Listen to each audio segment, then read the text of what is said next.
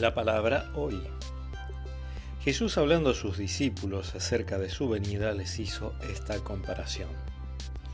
Miren lo que sucede con la higuera o con cualquier otro árbol. Cuando comienza a echar brotes, ustedes se dan cuenta de que se acerca el verano. Así también cuando vean que sucedan todas estas cosas, sepan que el reino de Dios está cerca. Les aseguro que no pasará esta generación antes que se cumpla todo esto. El cielo y la tierra pasarán, pero mis palabras no pasarán.